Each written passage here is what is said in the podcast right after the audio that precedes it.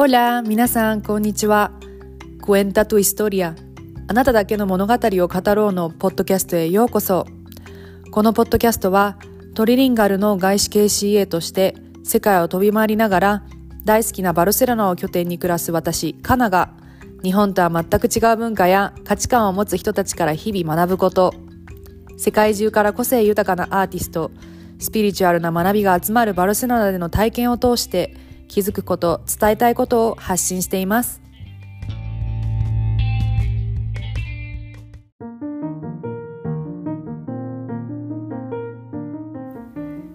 皆さんこんにちは。お元気ですか？今日は年末ということで断捨離？物を手放すとか物を与えるっていうことについてお話ししようかなって思います。なんか日本だと年末その年が変わる前に家中を大掃除して断捨離をするっていう文化って習慣ってずっとあると思うんですけどこれって日本だけなのかな？なんかあんまりスペインでそれって聞かないんだけどあのそれってやっぱ日本ですごいなって思うのがこう手放すことその年を新しい年を迎える新しいサイクルを迎える前に始める前に一度終わらせる全てをきれいにしていらないものを全部取り除いてこうスペースを空けた状態で新しいフェーズを迎えるっていう習慣がずっと昔から根付いてるって本当にすごいことだなって思うんですね。でちょっとまああの話はあのいきなりちょっと変わるかもしれないんだけどそうでねいきなりなんですが私って全然片付けられない人間だったんですね。本当に片付けられない人間でもうなんかどれぐらい片付けられないかっていうともうなんか歴代の彼氏が自分私の家を勝手に掃除しだすぐらいもう見てらんないっつって私がいない間とかにあの 家中の大掃除を勝手にやってるみたいなもう私がやらないって分かってるからっていうぐらい結構ひどくてで親からはもうなんかお前の部屋って踏む場所がないなみたいな。っていう言われるぐらい本当にひどい状態だったんですね。ひどい性格だったんですよ。30年間ぐらい。でそれが今となってはなんかあの片付けられる人間になったんだけど。でねなんでそうなったかっていうことを振り返ってみた時にまあいろんなきっかけはあったんですけど一つ大きかったのが近藤真理さんの本に出会ったことなんですね。人生がときめく片付けの魔法だったかな。その彼女が書いた多分1冊目の本に出会ったんですよ。で私自分がまさかそんな片付けの本なんて買う人間だと思ってなかったんだけどあの地元のブックオフでなんか100円ぐらいで 古本で売ってたからあまあちょっと見てみようかなと開いと開いてみたのが始まりだったんですね。その近藤真理さんってすごい海外でも有名でネットフリックスのあのドキュメンタリーというかそのなんだあの番組にもなってあのこう世界を賑わせた存在なんですけどもなんかそのネットフリックスのドキュメンタリーとかを見てると彼女ってやっぱりそういう片付けのテクニックみたいなものを教える方なのかなって私は勝手に思っていたんですね。でその本をパラパラっとこうあの古本屋で見た時にえこれ全然違うじゃんっていうことに気づいたんですよ。それのちょっとこう好奇心というか面白いと思って買ったのが始まりだったんですね。っていうのはその彼女はもちろんこういうふうに片付けたらいいよっていうその収納テクニックみたいなあのものを教えてくれてもいるんですけど私の印象的に半分以上はどちらかというとなぜ人は片付けをするのか片付けにはどんな意味があるのかな片付けをすることでどういうふうに人生が変わるのかどういう心持ちで片付けをするのかっていうこう哲学みたいなことを彼女は語ってるんですねでしかもすっごく分かりやすく。で読み進めていくうちにあのその彼女がねあの言ってるのがその近藤真理さんってあのお片付けをする時にね清掃するんですって。そのこうじゃななんていうのかなジャケットにワンピースっておっしゃってたかな。そのなんか一見片付けっていうとやっぱりその大掃除っていうと汚れるしちょっとなんかスウェットみたいなちょっとなんていうかな汚れてもいいお洋服でやるのかなって。だってそれプロの方ですから毎日それをやお片付けをやってるわけだからなんかなんでそんな清掃するんだろうと思って読んでいたらその彼女が言うにはその片付けそのものをまあ彼女って収納というよりもどれだけ捨てるかどれだけ物を手放すかっていうことにものすごくじゅあの重要重要だよって言ってる方なんだけどその物をね捨てるイコールその物たちがその家から出ていくある意味門出なんですって。門出？そのこう卒業式みたいな感じで。それで彼女はその自分のお片付けをする時も誰かのお家に伺ってそのお片付けの監修をする時もその者たちに者たちの門出に出発に敬意を払ってあの清掃するんですっていうことを彼女は言ってたんですよ。で私それにすっごく感銘を受けてそこから私はそのものをあのこう大量に手放す時に、えっと、その門出のねあのお祝いのセレモニーお祝い兼ありがとうのセレモニーをやるようになったんですね。でまあこれは本当に人によって全然やり方があると思うんだけど私の場合は、まあ、服が分かりやすいかなその服とかだとその私ねもともとスーツケース2個だけでスペインに渡ってきたのでそんなに物はもともと多くないんですよ。でもやっぱりもう7年目になるとそのお洋服だったりいろんな日常のグッズっていうのが増えるのでで特にやっぱりねお洋服ってほらこう季節ごとに、あのー、変わるしやっぱり好みもね自分が変わると変わるじゃないですか。だからこう、あのー、なんだ定期的にクローゼットを整理するっていう時間を設けてるんですけどもその時はね私一枚一枚をそのリビングのソファーの上に並べるんですね。で並べてこれは近藤真理さんも言ってるんだけど必ずそのものを手放す手放すないの判断をする時は手に取ってくださいって言うんですね。こうパラパラパラってこうハンガーにかけてあるものをなんかこうざっと見るのではなくて一枚一枚手に取ってその手に取ってみた時のその自分の感覚で残す残さないを決めてくださいって彼女はおっしゃるんだけどもやっぱりそれは物にはエネルギーが宿っているのでその物を手に取るっていう行為はその物との会話みたいなものなんですよ。だからその時に自分が、まあ、その彼女流の言い方だとときめくかときめかないかでもうこのものは私にのなんか私のものというか私のところから離れていくべきものなのかそうじゃないのかっていうのを選ぶって彼女は言ってるんだけど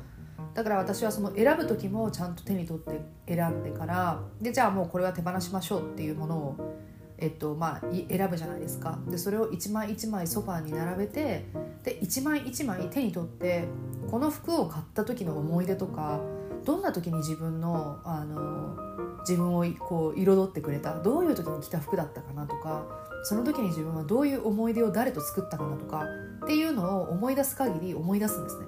あこういう時に私のそばにいてくれたなあこういうあのあの人とあのあのこう遊びに行った時に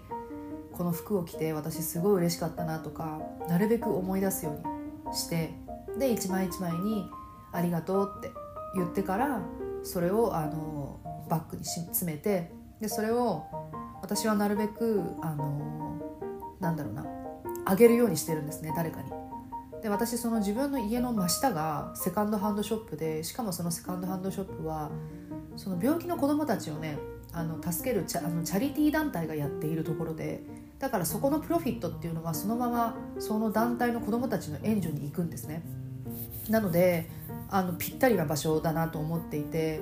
でそこにドネートしたりとかあとバルセロナって結構その服をねあのホームレスの方だったりにあのこ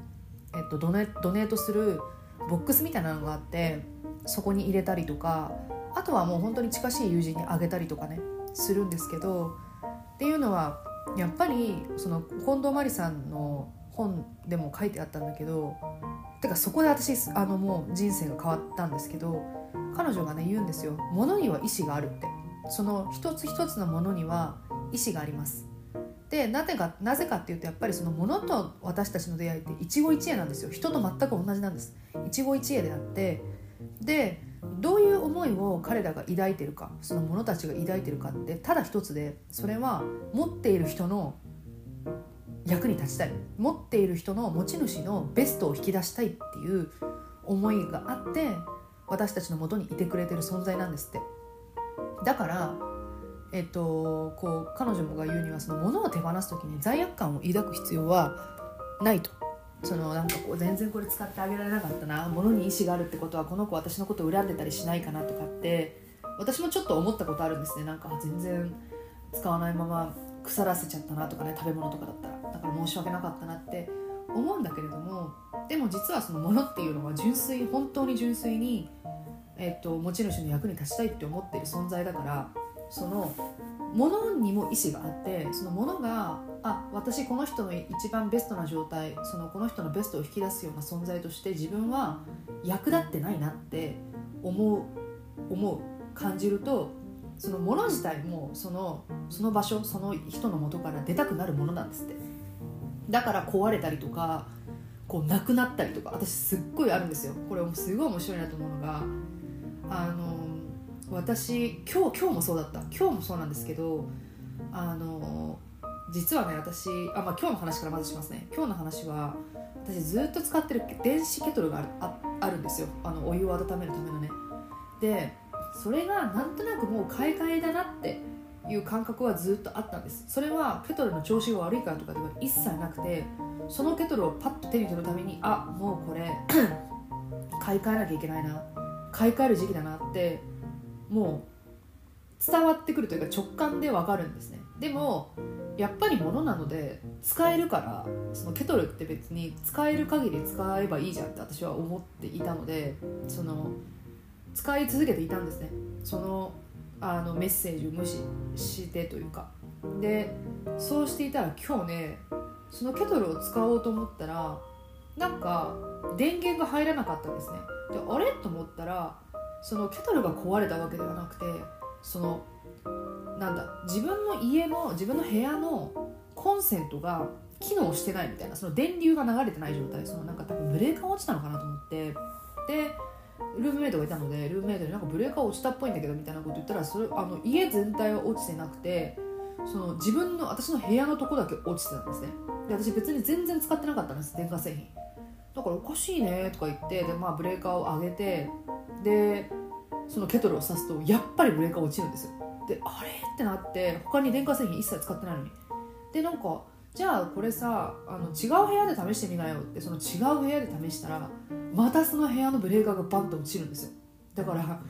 いやこれさもう分かった買い替える時期だわと思ってつか買い替える時期というかあもう本当にこれあのなんていうのかなメッセージだなって思ったんですね。その自分がやっぱりその持ち主がえっとこう手放さないって思ったら多分物の方が意思を持って手放すようにプッシュしてくれるんですよね。でこれは本当に私何回も経験して直近だと私実はねあのイスタンブールの空港その日本から帰ってくる時にイスタンブールの空港でみちみちに詰めてたバッグを 1, 1個丸々忘れてきたんですよ。うわもう最悪と思って。っていうのはその中に結構ねあの日常使いのものとか買ったばかりのセーターとかが入っていたんですね。だからうわ最悪なんでこんなんなくしちゃったんだろうって思う思ったんですけどでもよくよく考えてみたらあのそこに入っていたものってねなんか予兆があったんですよ。なんかその予兆があったっていうのはそのポーチとかもなくしたんだけどそのポーチがね日本にいる間にブチって紐が切れたんですよ。あ切れちゃったと思って。でなんとなくあなんか買い替えなきゃなでもまだ使えるしなと思ってそのままにしていたものとかあと薬のポーチも入ってたんだけどその薬もね私ちょっと今から思ったら危ないなって思うのがこれいつ買ったんだろうっていう薬とかいろんな薬がめちゃめちゃなんかこうランザスに入っていたんですね。でなんかあまあちょっといつかこの薬の整理もしなきゃなと思ってまあでもそのまま使い使いしていてであのすごくお気に入りのね耳栓とかもあったんですけど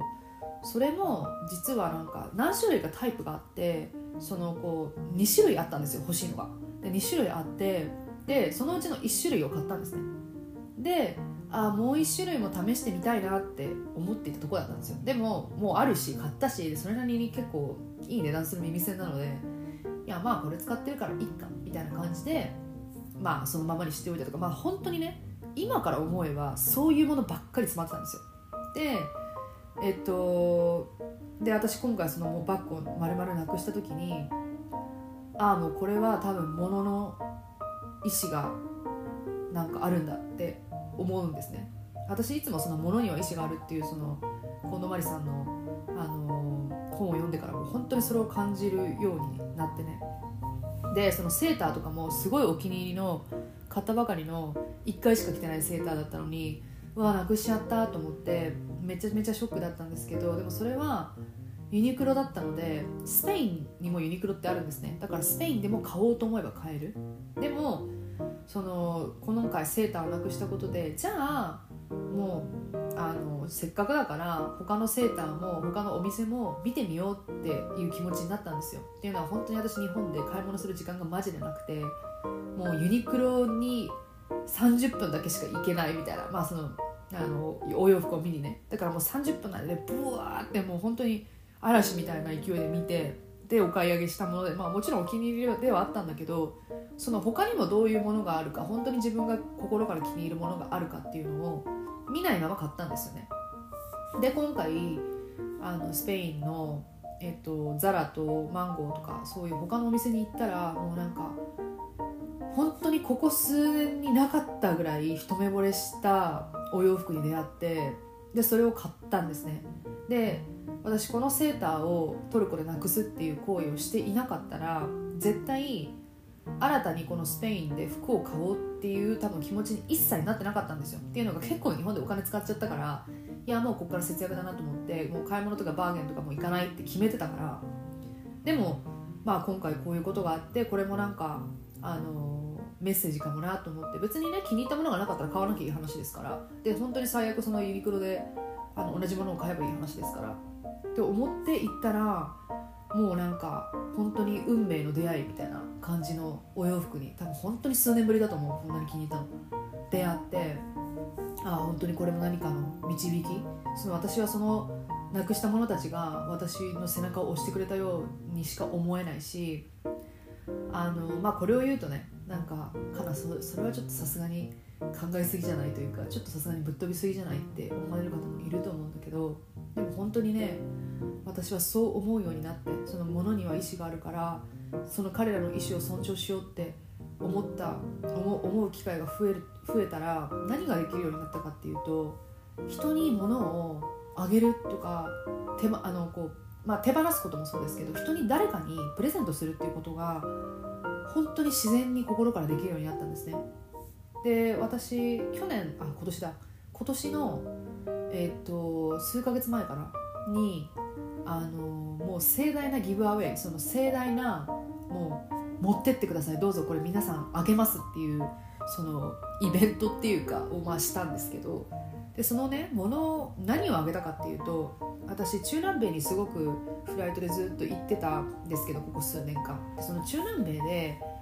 いろんなうんなんかこうクリスタルだったりとかこう自分にとってすごく神聖なアイテムそのめちゃめちゃ大事にして毎日飾って毎日ありがとうありがとう私のところに来てくれてありがとうって俺を言っていたよぐらい大切にしてたものたちがあるんですね。でそれをもうほぼ9割ぐらいめちゃめちゃ持ってたんだけど9割ぐらい全部あげたんですね。誰かに。その信頼だ私の大好きなお友達たちとかあと知らない人とかにもあげたんですよ。そのまあ私の信頼できるそのよ通ってるヨガ教室のそのグループチャットがあってそこに投げたんですね。誰かあのもらってくれる人いたらどうぞって。っていうのは私はその者たちが嫌いになったからとかいらないって思ったからじゃないんですよ。なんならこうあげる者たちを全部机にこう一揃い並べた後にもうその彼らが旅立ってしまうのが悲しくてちょっと泣いたぐらいじゃあなんであげるのって話じゃないですか。でも私はその時に彼らの意思を感じたんですね。あこの子たちは本当に今まで自分の私のね役に立ってくれた。私を支えてくれた。でも彼らの意思っていうのは繰り返しますけどえっと持ち主の役に立つこと持ち主のベストを引き出すことなんですね。全てのものの意思っていうのは。で彼らはあもう私のにやれることを全部やってくれたんですよ。だから次の誰かのところに行って次の誰かのベストを引き出す次の誰かの役に立つっていうことをやりたいって思ってるのが本当にこれ嘘じゃなくて本当にひしひしと伝わってきたんですよ。ひしひしと伝わってきてあもう出たいんだねってもう出発したいんだねっていう思いに気づいてで私はそのギブアウェイをやったんですね。で本当にそれは素敵な体験でした。もう私はその売らないっていうのは決めてたんです。その値段をつけないで無料であげるっていうことを決めていたんですね。っていうのはもう私にとって価値がありすぎて逆に値段がつけられないから例えばじゃあこれを1万円とか2万円とかじゃあ逆に1000円とか500円とかもうそういう価値をつけられるものではなかったのでお金でね。そうではなくてで無料で受け取ってほしいっていうのはやっぱり私たちってその目の前の等価交換に慣れすぎてるんですよ。っていうのは例えば100円出せばこのおにぎりが買える。イコール100円とおにぎりを目の前で交換していますよね。同じ等価同じ価値のあるものを交換しているけどもあのそれだけじゃないと思うんですね私交換の仕方って。っていうのはあのペイトフォワードとかっていう考え方ありますけどそのまず自分が見知らぬ誰か誰かもわからないのためにまず払って与えてでその後に自分はどこからか全く形全くその与えてくれる人方法を変えて自分はそれのに対するまあお返しみたいなものを受け取るんだっていう考え方なんですけど私はそれをすごく信じていてそのもちろんね目の前の等価交換も大事なんですよ。例えば人間関係で言うとなんかこの人といたら自分ばっかり与えて相手からは何ももらえない。それは物の話ではなくてこう気持ちの問題ですよね。そのこの人といるとすごく疲れる。この人といるとすごく吸い取られる感じがする。でも向こうは逆に私といると話聞いてもらえてすっきりしてるしなんかこういつもありがとねみたいな感じでウキウキして帰ってるような。でも私って逆に吸い取られるだけあげるだけで何も彼女から彼からもらえてないっていう人間関係とかだったらそれはアンヘルシーだと思うんですよ。だからその目の前の効果等価交換っていうのはある意味私たちの人生のベースとしてあるべきなんだけどもそれがヘルシーな生き方だからね。でもそれを超えたところにもっとレベルのレベルのっていうかもっと範囲の広いもっとスケールの大きい交換の仕方っていうのがあるって私は信じてるんですね。っていうのはあのこの盛大にあげるっていうことで本当にねやっぱり盛大にもらってきたんですよ私。いろんな人から与えてもらってきた。本当にそれは自分があのなんだろうな気持ちよく与えるようになった時により気づけるようになったんですよね。あこんなに私いろんな人にいろんな形の愛とかプレゼントとかギフトをもらっててこんなにサポートしてもらってたんだって気づくことができたんですね。そうすると自分もじゃあもっと私もかいあのお返しをしたいお返しをしたいというかこう与えたいって思うようになったんですね。でこのギブアウェイめちゃめちゃおすすめです皆さん。あのもちろんねすごく高価なバッグとか自分にとってなんか価値の高いものをメルカリとかで売るって全然いいと思うしそれってあのこうあのそれもあのギブですから。全然いいことだと思うんだけどでも一度この無料で何のお返しもマジで本当にいらないからただあげるっていうことをあのぜひやってみてほしいですね。っていうのは本当にそこからマジック生まれます。そのまず気持ちがいい。そのまず本当に幸せな気分になる。あげるってこんなに幸せなことだったんだって。いう気持ちになりますし自分ってこんなにあげるものあったんだ。こんなに与えられるこんなに世界にあのこう与えられるものがあったんだって思うだけでもうそれ自体がギフトなんですよ。本当にそれ自体が嬉しい。もう自分にとってのある意味それでもうお返しをもらってるようなもんです。ものだしで本当に不思議といろんなところからギブバックが来ます。これはあの、まあ、物理的に説明はできないです。論理的に説明はできないですよね。私がこのカバンをあげたからじゃああの時私はこの人に親切にしてもらったんだっていう方程式って全然一見つながってないからそれってカナの？あの考えすぎとかそれはなんかあの思いの持ちよう思いの持ちようというか気持ちの持ちよう。だっておっしゃるかもしれないですけどその通りなんですよ。なんでかっていうと人生って本当に気持ちの持ちようなんです。人生って別にそのこの正解この世界の見方このこれが正解ですっていうものがあってそれを見つけなきゃいけない。それの正解の答えを見つけるゲームではなくてどういうふうに世界を見るかっていうことで全てが決まってくるんですね。その一つの出来事が全く同じ出来事が起きてもそれをどういうふうに解釈するかってあのそれぞれの方に委ねられていてで私はあのそうやってこう物には意思があるとかこう手放すことのあの大切さその手放す時にどれだけ愛を持ってこのものには意志があるとしたらじゃあこの子たちが一番輝ける場所輝ける相手新しい持ち主に出会える場所はどこだろうか？それは誰だろうか？どうやったらこの子たちが輝けるかな？まるで子供を送り出すように。まるで自分の愛しい子供を送り出すようにあのなんだろうな？こう与えられる方法その世界にあのこう、えっと、送り出せる方法をあの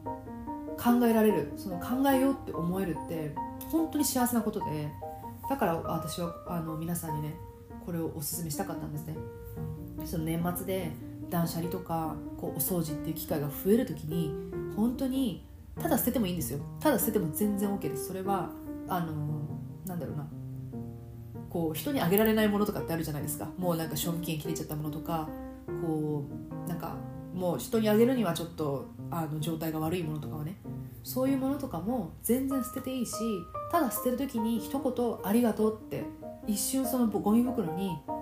思いを込める。本当にありがとね。こう今まであの役に立ってくれて本当にありがとねって一言添えるって一瞬でできるんですよ。でその一瞬をやるかやらないかで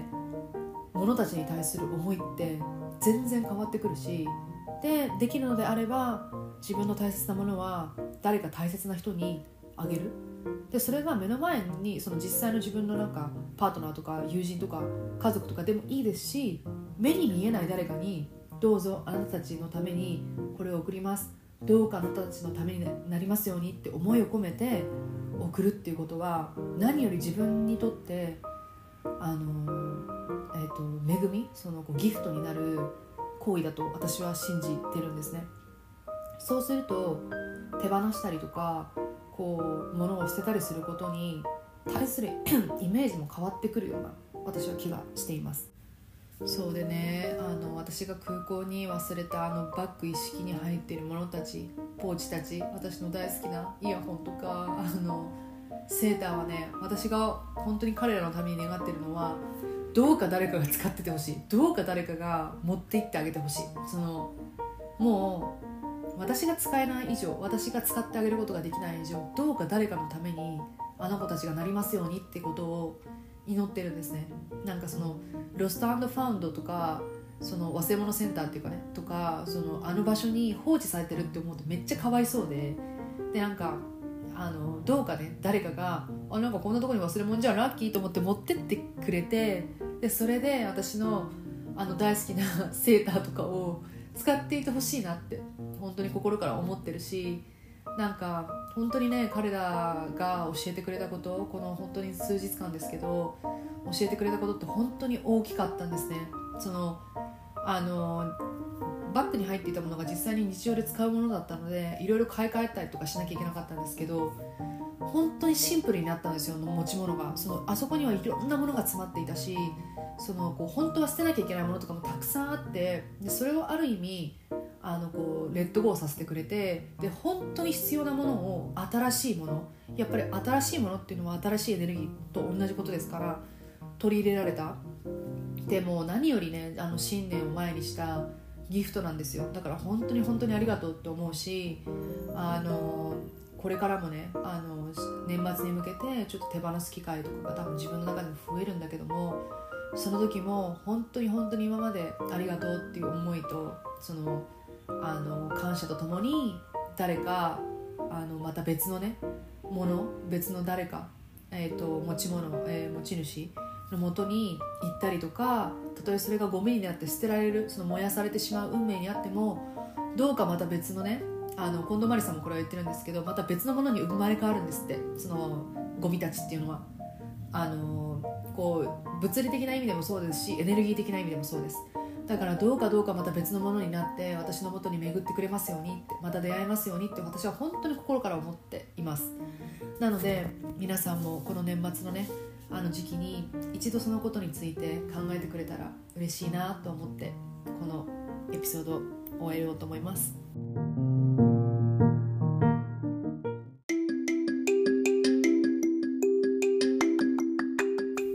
今回のエピソードはこれで以上になりますここまで聞いてくださってありがとうございました。また次のエピソードでお会いしましょう。じゃあねチャオ